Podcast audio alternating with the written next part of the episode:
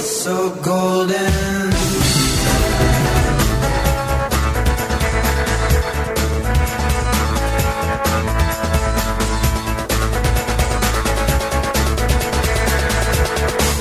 Boa noite. Estamos aqui para continuar a, a série de entrevistas. Eu me chamo Yane Niero e queria dar uma boa noite a Rafaela. Muito obrigada pela sua presença aqui. É um prazer conhecê-la. Quem vai continuar a entrevista comigo é a Duda Paganini. Boa noite, gente. Boa noite, Anne, Rafaela. E a gente pretende, num papo mais diversificado, fazer algumas perguntas para você, Rafaela. Você falou muito antes, nos outro, na outra entrevista, sobre o assalto, sobre o seu tempo na EG Plus. Eu gostaria de saber há quanto tempo você está na EG Plus e se você gosta de trabalhar num portal de notícias. Então, boa noite, Anne. Boa noite, Duda. É, eu sou apaixonada né, por trabalhar no portal de notícias. Eu estou lá um pouco mais de três anos. É, eu entrei lá em abril de 2018, então faz aí três anos e um mês uhum. que eu estou na Eng Plus. E eu sou apaixonada por trabalhar na Eng Plus, né?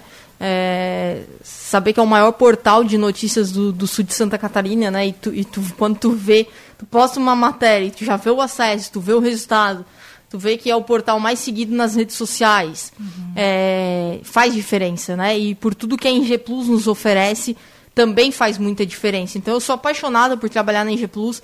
Eu já sou a Rafaela da Eng Plus, eu já não sou mais a Rafaela Custódio, eu já sou a Rafaela do portal Eng Plus. Sim. E as pessoas já, já me conhecem pela Eng Plus. Então é, eu fui lançada ao mercado de trabalho pela Eng Plus, pela né? Eng Plus me ensinou tudo. Uhum. Minha editora, que é a Amanda, me ensinou tudo.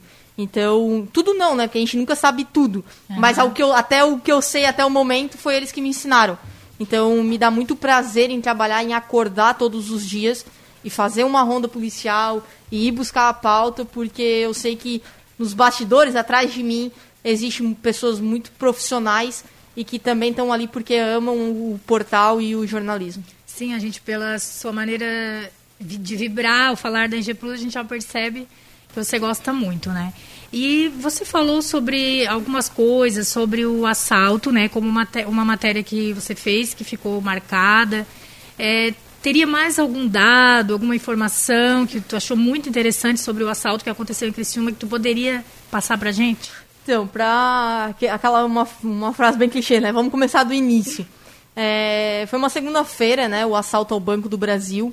É, é algo que ninguém imaginava, é claro.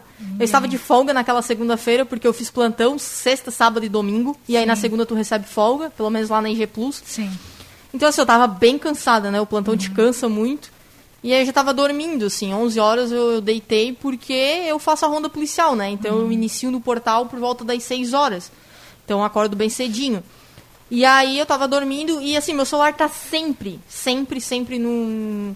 É, no ligado, alto, assim, ligado, ligado 24 horas. E aí aquele dia, por estar tão cansado, eu acabei botando no silencioso. E aí tava ocorrendo os vídeos que todo mundo recebeu, né? Nas redes sociais, enfim. E aí a minha mãe que acabou me acordando e falando do assalto. E aí eu, eu levantei, comecei ali por volta das 15 para meia-noite, meia-noite, é, a tentar entender o que estava acontecendo. A gente foi pra rua, nós, repórteres da NG Plus, por volta das duas horas da manhã. Como todas as pessoas, tu achou que não era verdade aquilo? Não, a gente achou que era verdade, mas a gente não sabia a proporção. Tamanho. Até por tudo que a gente tinha recebido, a gente já imaginava que seria verdade. A gente não uhum. sabia qual era o teor do assalto. No primeiro Sim. momento, a gente achou que era em todas as agências bancárias de Criciúma. Sim. Então, em diversas é, instituições, né? Não só como foi só no Banco do Brasil. E aí a gente, é, um colega, né, o Thiago Rockmiller, passou na minha casa para me buscar, porque não fazia sentido cada repórter sair com o seu carro. E, e, eu moro na Próspera, então fica bem próximo ao batalhão. E eu tive um feeling é, que é tu olhar e falar, vou fazer isso e dar certo. E eu falei pro Thiago, vamos passar no batalhão. E a gente sabia já que tinha um caminhão incendiado, que eles tinham atacado ao batalhão e tudo mais. Uhum. Até por fontes, né, nossas já haviam informado. E aí o Thiago até não quis. Não, vamos lá pro banco, tá todo mundo lá. Então eu falei, não, Thiago, tem um repórter da NG Plus lá, que era o Lucas René. Ele tá na frente do Banco do Brasil, deixa ele lá vamos nós dois ali pro, pro batalhão. Até houve uma briga, assim, nós, não, eu não quero, não sei o quê.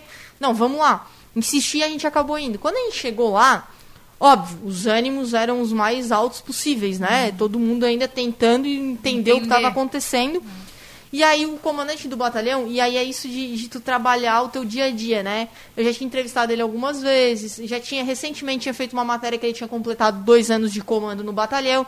Então ele já me conhecia, a gente conversava no WhatsApp, então a gente já tinha uma relação legal. E ele, de confiar muito em mim pelas matérias que eu já havia feito com ele. E quando eu cheguei lá, ele falou, tava te esperando pra dar uma entrevista pra você. E aquilo me deixou, opa, das minhas responsabilidades. E aí eu falei pro Thiago, vou fazer uma live nas redes sociais da NG Plus, porque a gente tava com o tempo real aberto no portal. Falei, você grava a entrevista e eu faço uma, uma live aqui no Instagram. E foi aonde assim a gente estourou. E aí o pessoal falou, opa, a NG Plus tá fazendo um trabalho legal. E aí foi onde nos deu muita credibilidade, ainda mais pra cobrir o assalto. Então a gente saiu dali com muita informação. E, e tendo a principal fonte, né? Que era o comandante do batalhão. O comandante da Polícia Militar em Criciúma. Vocês estavam no lugar certo, E na hora certa. na hora certa. E, e aí a gente saiu dali já sabendo tudo o que era o assalto, como tinha, assim, não como tinha acontecido, né? Porque as investigações mostraram depois. Mas tendo um destino, né? Tendo um rumo pra tomar, como a gente saiu de casa sem rumo, a gente conseguiu. E aí a partir dali a gente começou a trabalhar demais. Outra informação é, que nos deu credibilidade foi que quando começaram as- a sair os vídeos, as pessoas falaram, olha, tá tendo rebelião no Santa Augusta. E aí a gente ligou pro Santa Augusta, né? Pro, pro Rodrigo, que é o, o diretor do Santa Augusta, e ele falou, olha, os presos estão dormindo, aqui tá tudo certo, não tá tendo rebelião. E, e a prefeitura de Criciúma deu a informação com crédito da NG Plus. Falou, ó, com informações do repórter Thiago Rockmiller. Do portal E- NG Plus. Do portal Plus. Então isso também nos trouxe credibilidade. O assalto foi algo. Há 15 anos atrás teve um assalto em Criciúma que infelizmente até morreram policiais. E teve novamente. Então a gente se ouvi. Por exemplo, quando eu estive na faculdade, eu ouvi muito do- desse assalto. Que na época foi na, na Avenida Centenário é, e agora foi próximo ali no, próximo, não, no centro, próximo à Praça do Congresso. Então, assim, foi um assalto, um, um fato histórico, né? Que daqui 30 anos a gente ainda vai estar falando disso. E que eu pude cobrir real e oficial, assim, sabe? A gente saiu duas horas da, da manhã de casa e eu cheguei 8 horas da noite de terça-feira. Então, assim, foi. E, e a semana inteira, né? Só se falava disso a semana inteira. E uma coisa que, assim, ó, é uma cobertura que mais adiante algumas pessoas até só vão acreditar porque vão ver, né? Vão Porque ver. é uma coisa muito inusitada, né? É, foi tão inusitado que a gente chegou na redação por volta das 8 horas, é, depois que foi desarmada a- a- as bombas que, que, que os criminosos deixaram. E até outro fato inusitado, é, foi fechado ali a Praça do Congresso, talvez quem esteja nos ouvindo, foi, foi, foi fechada a quadra. E aí tava eu, o Thiago e o Lucas na rua. Né? E aí eu falei pro Thiago assim, eu e o Thiago a gente tava fotografando e o Lucas meio que apurando. Meio não, ele estava apurando. E eu e o Thiago tentando imagem, né? E até porque a gente estava com o tempo real aberto, então a gente precisava fazer imagem com o celular pro tempo real e com a câmera para as matérias. E aí eu falei pro Thiago assim, cara, tá todos os repórteres no mesmo lugar. Todo mundo vai ter a mesma imagem que a gente. Pensa, com- pensa. E assim, tu tá, o teu nervo tá à flor da pele, sabe? Tu É. tá olhando o teu concorrente, ele tá dando informação e a tua chefe tá atrás. A gente precisa de coisa nova, a gente precisa de coisa nova. Então eu falei pra ele, vamos tentar buscar alguma coisa diferente. E aí eu olhei ele e eu vi o carro do Bop no outro lado. E aí eu falei assim, ó, os caras do Bop que vão desarmar a bomba estão lá do outro lado. E se a gente inverter, fazer o do outro lado? Daí ele falou assim, e se a gente for pro outro lado e eles conseguirem desarmar a bomba e a gente tá no caminho? Porque daí tu tinha que dar a quadra, né? A volta. Falei o seguinte, vai você primeiro, eu fico aqui, pelo menos eu vou ter uma imagem de celular, e você apressa o teu passo. E a hora que tu chegar lá, eu vou lá e o Lucas fica aqui. Então a gente vai ter dos dois ângulos, né? Da frente e de trás do, da bomba. E ele falou, tá, beleza. E ele foi. Quando ele chegou lá, eu falei pro Lucas, você fica aqui e eu vou pra lá também, que aí eu consigo fazer vídeo e tudo mais. E a gente foi. A gente assistiu de um outro lado. As fotos, sim, não renderam tudo. Mas o que aconteceu? O comandante do BOP conversou com nós exclusivo. Porque ele saiu, ele desarmou a bomba, ele saiu, tirou a roupa ali, que ele especial, né, pra, pra desarmar uma bomba, e ele olhou pra nós, ah, o que vocês estão fazendo aqui? A gente se apresentou, pode conversar com a gente? Ele pode, posso. Só me dá dois minutinhos e eu vou conversar com vocês. E ele conversou por 20 minutos com a gente, por vídeo. Então a gente fez um vídeo dele por 20 minutos. Só nós tínhamos aquela entrevista. Todo mundo ligou pra nós, pô, dá esse vídeo pra nós, todo mundo queria. Sim. Porque o cara que desarmou a bomba conversou com nós. E foi uma sacada rápida minha e do Thiago de trocar de lado. A gente poderia fazer o que todo mundo estava fazendo. A gente, e, e o jornalismo precisa muito disso. Fazer né, Rafael? e fazer Eu- o que ninguém faz. Fazer o que ninguém... Fazer, na verdade, né? Porque não adianta tu pensar, ter a ideia e não fazer, não E colocar não em fa- e executar. Então a gente eu- executou. Uma coisa que eu achei muito interessante tu colocar, que ajudou muito nessa reportagem, foi as fontes. Então, qual, como que tu vê a importância de vocês ter esse relacionamento com fontes sérias, com pessoas que vão dar as informações sérias? Porque isso ajudou muito no trabalho de vocês, né? É, assim, a gente tinha uma fonte é, que estava dentro do batalhão, né, um policial que, que, que é uma fonte nossa, e, e ele já havia contado algumas coisas, ó, aconteceu isso, isso e aquilo. Só que é tanta informação que tu recebe que tu acaba, né, não sabendo em quem confiar. Fonte, 95% das minhas fontes hoje eu adquiri na IG Plus. E adquiri com muito trabalho. Ah, Rafaela, tu confia 100% nas tuas fontes? Não. Né? A fonte, ela me passa informação. Quem tem que checar sou eu. Sim. Hoje uma fonte me informou, Rafa, a mulher do acidente de sábado, uma colisão, morreu. Eu tenho que checar com o hospital, eu tenho que che é, checar com o IGP, o Instituto Geral de Perícia, se realmente era ela. Né? Ele me passou, mas eu tenho que checar. Esse trabalho de checar a informação e ver se está certo é meu. Então, assim, eu não confio 100% nas minhas fontes, mas elas me ajudam e muito. E tu adquire uma fonte trabalhando. Né? Se amanhã eu vou lá com o pessoal da assistência social, é porque muitas matérias eu já fiz com, ele, com eles, mostrei que o meu trabalho é sério e eles confiam em mim. Então, assim, é, a fonte tu adquire com o teu trabalho.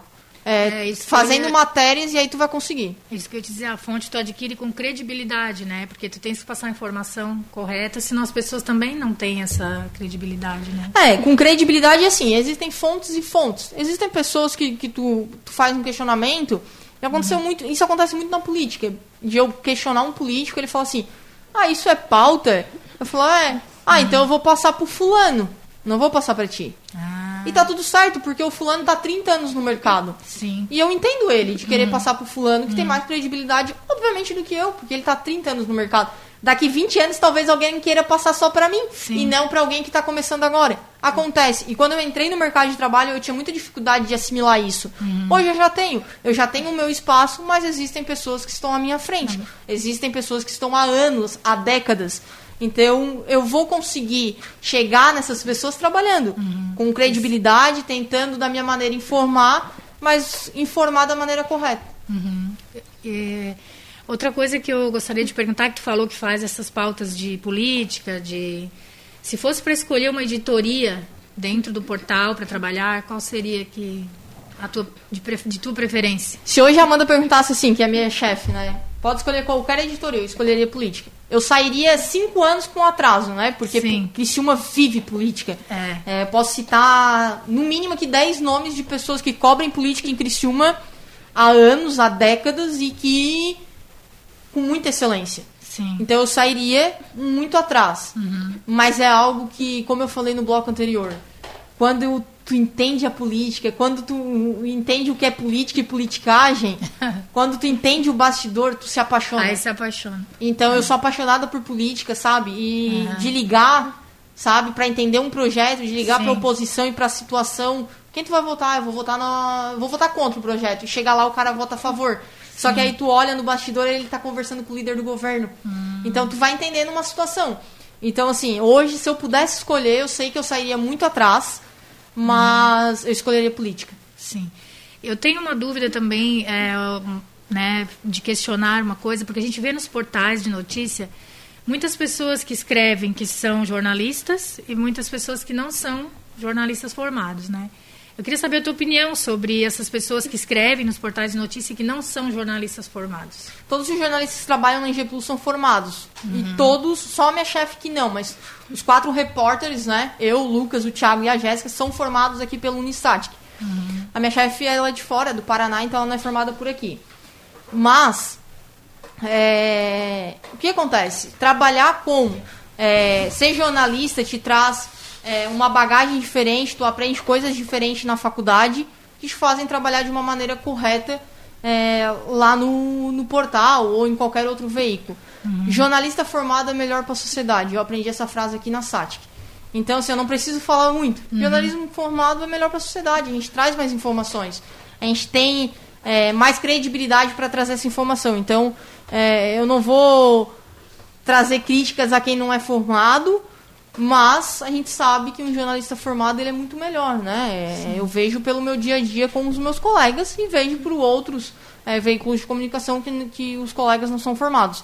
Então, basicamente é isso. Jornalista formado, é, aqui dentro, o que vocês estão aprendendo, o que eu aprendi e o que eu aprendo todo dia no mercado de trabalho, é muito melhor é que, tu, tu é ser formado. faz o diferencial, né? Sim, muito, muito Muito obrigada. Rafaela. Foi um prazer conversar contigo. A Duda vai fazer algumas perguntas agora.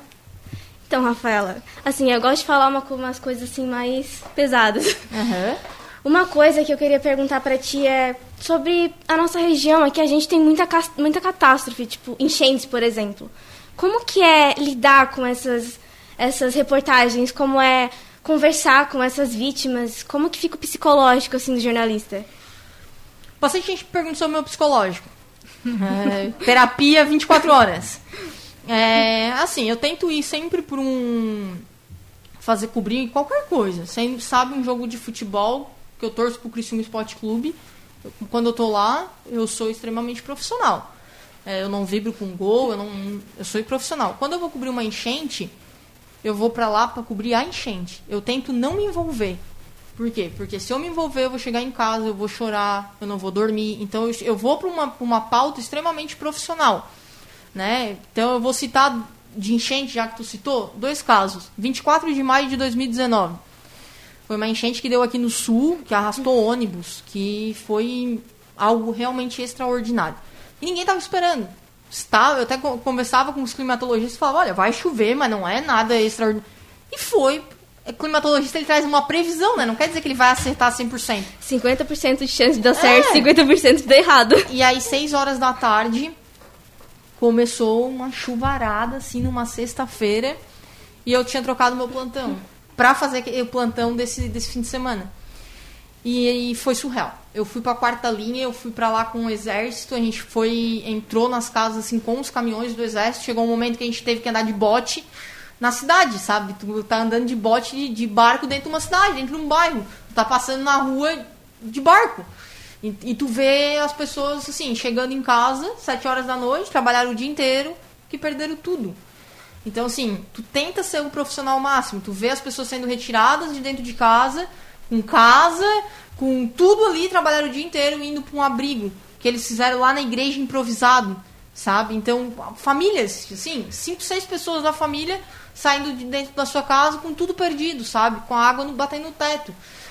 Então, assim, é triste, é triste, mas eu tô lá para cobrir, eu não tô lá para me emocionar. Apesar que, óbvio, eu sou um ser humano, eu me emociono, pô, eu, eu me imagino na situação, mas eu tento não demonstrar isso, porque se eu chegar lá e chorar ou coisas do tipo, imagina a pessoa, sabe? Então eu tento depois eu vou lá, vou voltar lá e tentar fazer uma matéria para as pessoas ajudarem com móveis, com dinheiro, com vaquinha online, mas naquele momento eu sou extremamente profissional e tento não não me envolver com a situação. Recentemente também teve aqui, uns seis, sete meses atrás, uma, uma enchente em Criciúma em que ali na Próspera é, foi bem afetado, sim. Bem afetado. Atrás da igreja da Próspera ali foi bem afetado. E assim, as pessoas conversam até hoje comigo. Começa a chover, elas mandam mensagem. Rafa, já põe a tua, tua bota aí que, que pode vir pra cá que vai encher. Porque tem rio e tudo mais. Então, assim, enchente é muito difícil de tu cobrir porque tu vê as pessoas perdendo tudo em uma hora o que elas conquistaram a vida inteira. Mas eu tento não me emocionar, tento ser o mais profissional possível para que aquilo não me afete quando eu chego em casa, só mora eu e a minha mãe, então eu não posso chegar em casa e trazer problemas para minha mãe do meu trabalho. Então eu tento ser profissional e chegar em casa e o trabalho vai ficar lá da porta para fora. Quando eu entro dentro de casa, eu sou a Rafaela, a filha da Ceia. Assim, Jornalista precisa ter pulso firme para aguentar, né? Muito, muito pulso, pulso firme, porque é difícil, sabe? Tu vê um morador de rua de 2 graus um frio danado, tu tá louca para chegar em casa, deitar na tua cama e ver que o cara vai ficar ali a noite inteira. Acho que o pulso firme e o emocional, né, Rafaela? O emocional tem que estar. Tá, a gente até já presenciou repórteres até na Globo, de muitos anos de trabalho, que se emocionam com algumas coisas, né? Então, o emocional tem que estar tá bem preparado, né? É, não quer dizer, por exemplo, que quando eu vou numa enchente eu não, eu não tenho uma emoção. É óbvio que eu tenho. Eu tenho uhum. que ser, ser profissional. A pandemia tem me deixado muito triste, assim, sabe? Muito triste. Não quer dizer que eu nunca vacilei na pandemia. Eu posso já ter vacilado alguma vez. Mas tu ir num centro de retaguarda como eu entrei, tu vê o cara respirando pelo oxigênio. Eu entrei recentemente numa UTI de Covid. Tu vê, sabe, as pessoas de bruxo, de fralda. E tu olha e fala, poxa, sabe? São... E aí tu vê a fotinho dele assim no lado da, da maca da UTI.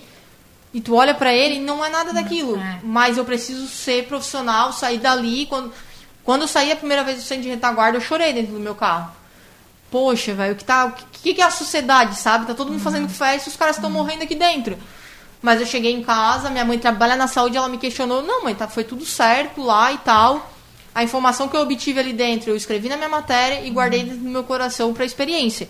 A gente, e, é, se tu, tudo que tu vê na rua, tu trazer pra dentro e tu guardar, vai dar um mês de trabalho no jornalismo e tu não vai querer mais. Não vai aguentar. Tu não É. vai aguentar o teu emocional.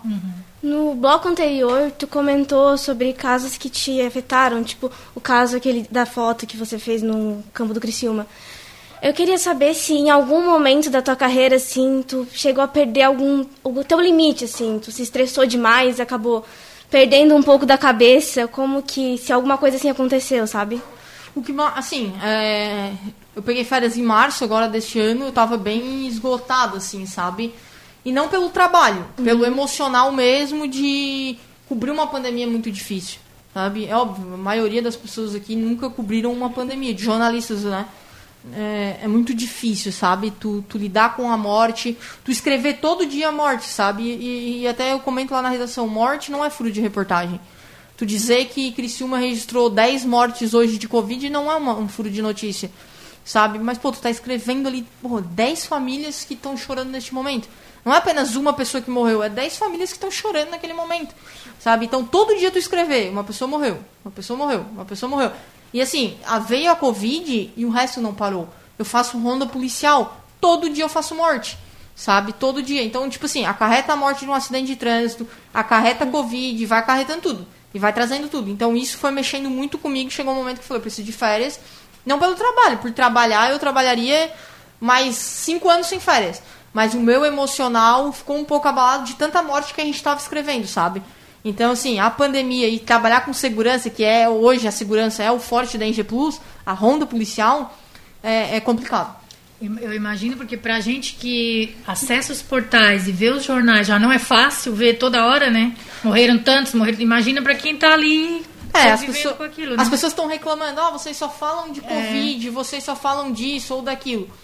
É impossível tu viver numa pandemia e uma pandemia e tu não querer que- que o jornal, os jornais, sendo jornal impresso ou portal de notícia, enfim, Uhum. rádio, não fale disso. Sim. Tu tem que falar. São pessoas, são vidas que estão sendo perdidas. E aí tudo se acarreta, porque aí veio a pandemia, aí vem a vacina, aí vem a morte, vem, e sabe, vai se acarretando. Só que o restante do, do trabalho não foi deixado de lado em nenhum momento. Ah, tem que buscar coisas boas. A gente busca, mas não dá repercussão quanto um acidente de trânsito. Entendeu? E aí isso tu fica assim, pô, fui lá, fiz uma matéria super legal, aí deu um acidente de trânsito no mesmo dia, as pessoas as pessoas se interessam mais por uma colisão traseira muitas vezes do que por um- uma matéria super interessante que a gente fez, por exemplo, essa semana com uma Criciumense que tirou quase uma nota máxima em Harvard. Então assim, pô, que legal, sabe? Uma Criciumense e tal. Beleza, mas a colisão traseira parece que as pessoas se interessam Se mais. interessam mais, Então é, é complicado, mas é, é o gosto das pessoas. Quem sou eu pra, pra questionar Parece isso? que a tragédia chama mais atenção, né? O povo gosta de sangue e polêmica, né? Sim, polêmica é- as pessoas gostam demais. E já que a gente tá falando de polêmica, acho que antes de. para poder encerrar daqui a pouco. é, dentro do esporte tem uma coisa que vem acontecendo bastante, que são jogadoras transexuais. É, e no, dentro é, é uma coisa que está criando bastante problemas, assim, polêmicas e tudo mais. E como que tu, a tua opinião, assim, como é que tu acha que os portais de notícias eles estão conseguindo lidar, dar voz para essas jogadoras? Tu acha que tá dando certo? Como que tá funcionando assim? Assim, é, a eu vou falar a Rafaela né, e a NG Plus, onde eu trabalho. Hoje o futebol feminino ele está em alta, ele está crescendo a cada dia. A luta das mulheres, a voz das mulheres é, estão crescendo a cada dia. É, a gente sabe, eu sei que no vôlei é, tem uma jogadora que é transexual. Agora, no futebol, não me recordo nenhum aqui no futebol brasileiro de transexual. Se puder me ajudar, não, não me recordo não me mesmo. recordo de nenhuma. Eu sei que no voleibol aqui do Brasil existe um- uma transexual. O Criciúma Esporte Clube tem um time de futebol feminino. Tá jogando o A2 do Brasileirão. Né, que pode, se conquistar sua vaga, chegar à elite para jogar contra o Corinthians, Ferroviária, enfim, o Kinderman. E aí eu, eu, eu questionei lá na NG Plus. A gente tem que tratar o futebol feminino como trata o masculino. E assim a gente tá fazendo. Tem jogo no domingo. No domingo eu tô de plantão, eu vou cobrir o jogo igual se fosse de masculino. No sábado eu vou cobrir o masculino e no domingo o feminino. É o meu trabalho. Para nós, é, essa, o gênero, é, a gente precisa tratar o homem e a mulher igual. Então, ah, é, deu um acidente de trânsito. Foi uma mulher. Tu vai ter que falar com uma mulher. Ah, porque aí vem as críticas nas redes sociais. Pra nós não importa. Entendeu? A gente dá a informação do homem, a gente dá da mulher. Assim como no futebol.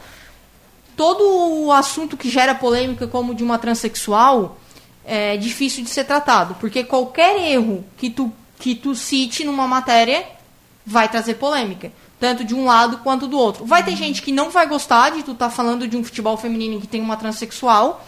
E vai ter gente que, que vai adorar por tu ter citado. Então, tu tem que lidar com os dois públicos e saber que tu não pode excluir ninguém. Então, se no voleibol feminino do Brasil tem uma transexual, pra nós é o que menos importa. Ela atua num time A e a gente vai cobrir o time A igual, assim como a gente cobre o time feminino do Criciúma, que tem várias meninas ali. E pra nós é indiferente se são mulheres ou são homens. O time masculino e o time feminino pra nós é exatamente igual. Amanhã eu vou pro CT conversar com o Anselmo Freitas, presidente do Criciúma, e vou tratar sobre os dois times, porque pra nós é igual. É o Criciúma Esporte Clube e a instituição como um todo. Bom, acho que a nossa, nossa, nossa entrevista está chegando ao fim já. E antes de finalizar, eu queria saber se tu tem alguma dica para deixar pro pessoal que quer seguir na área do portal de notícia, ou talvez para os jornalistas em geral, assim. Tomem café. Muito. Não, brincadeiras à parte. Eu, eu, eu, conversei já com outras turmas em alguns outros momentos aqui na SATIC. é, e talvez nunca tenha, ninguém tenha me falado isso quando eu estava aqui na Unisatic. Aproveitem esse espaço. Vocês são primeira fase, estão começando agora na vida acadêmica. Aproveitem, errem, não tenham vergonha de errar aqui. O momento de errar é aqui. Quando tu chegar lá na IG Plus que tu errar, vai vir 50 em cima de ti. Tu vai receber críticas e mais críticas. E é muito difícil lidar com crítica. Então errem aqui, não tenham vergonha de errar. Ah, errei, a Alice vai cobrar depois. Escutem o conselho dela. Escu- Escutem o conselho da CAC. O Eric está no mercado aqui, no, tá- já está no mercado de trabalho. É, é um cara que muito visado já recebe crítica e ele tem que saber lidar com a crítica. Mas ele também está aqui, ele está aqui para errar. Eu tô aqui para errar, mas o meu erro no mercado de trabalho é muito mais crucificado do que vocês acadêmicos aqui na academia. Então assim, errem muito para quando vocês chegarem lá no, no mercado de trabalho já estejam calejados. Já tá Ti- saturado, né? Tirem, tirem o máximo de proveito dos professores. Eles estão aqui por, por seus méritos. Né? Temos a Lise, temos a Kaki, a Marli, que sabe muito. Hoje eu sei fazer uma ronda policial porque ela me ensinou. Ela pegou um telefone e falou assim: fala isso, isso e aquilo. E hoje eu faço todo dia. Ela me ensinou. Então, aproveitem muito tudo isso aqui. É a primeira fase, eu acho que é o- são oito, né? Vocês têm muito ainda a aprender. E lá no mercado vocês também vão aprender. Mas tentam aprender o máximo possível aqui para executar lá no mercado de trabalho, seja num portal de notícia ou num rádio. A gente, eu tinha uma pergunta que é de muita curiosidade, que é como que tu, não sei se dá tempo, que é como que tu vê o futuro dos portais de notícias? Crescer cada vez mais. Mas é, preciso saber como lidar com esses portais de notícias. A Ingepus está 15 anos no mercado, consolidada. Isso é meio óbvio, né? 15 anos. O portal mais antigo aqui, pelo menos de Criciúma, daqui do sul. E a Inge Plus, ela sabe onde está e sabe onde quer chegar. Aonde vai? Então o portal A, o B e o C também precisam saber aonde estão e querem chegar. A gente sabe quais são as nossas limitações e quais são nossas virtudes. A gente sabe que quando tiver um assalto ao banco, a gente vai cobrir do início ao fim. E o dia a dia a gente vai cobrir também. Não somos perfeitos, somos cheios de falhas, como qualquer outro trabalho, mas com certeza, eu tenho certeza que os cinco profissionais que tem lá dentro, a gente dá o nosso melhor todo dia. Talvez não seja o melhor que as pessoas esperam, mas com certeza a gente dá o nosso melhor. Portal de notícia, cada vez mais é, teremos, a gente verá cada vez mais portais de notícias, que as pessoas querem aqui agora, as redes sociais estão cada vez é, elevando mais isso. Então é o aqui, ó, agora, é cada vez mais isso, sabe? Então acredito que os portais de notícias aparecerão cada vez mais. Uhum. A gente quer te parabenizar pelo teu trabalho lá no IG Plus, que é um portal de referência aqui na cidade, né? A gente agradece muito a presença, foi uma entrevista muito proveitosa. E fica aqui a Duda encerra, então, nosso trabalho então, de hoje. Infelizmente, a gente tem que chegar ao fim, né? É plena quarta-feira ainda. Bom, é, semana que vem, então, a gente volta com um outro grupo que vai falar sobre assessoria de imprensa. E a convidada da semana que vem é a Andressa Fabres. Então é isso. Boa noite, gente. Boa noite, pessoal de casa, Rafaela e Anne. E é isso, até semana que vem. Obrigado por nos escutarem. Muito obrigada, Rafaela. É, a Andressa Fabres é uma das pessoas que, que mais nos inspiram aqui com a Alfa Comunicação, né? Sabe demais, vai ensinar muito para vocês, tenho certeza. Quero agradecer é, a Giovana, a Edna que iniciaram, né? E a Yane e você, Duda. É, é um prazer sempre retornar à SATIC. Muito obrigada pelo convite. Desejo uma boa noite a todo mundo que está nos ouvindo. Estou sempre à disposição, sempre que vocês precisarem. Mais uma vez, muito obrigada. Obrigada também. A gente agradece também. Obrigada.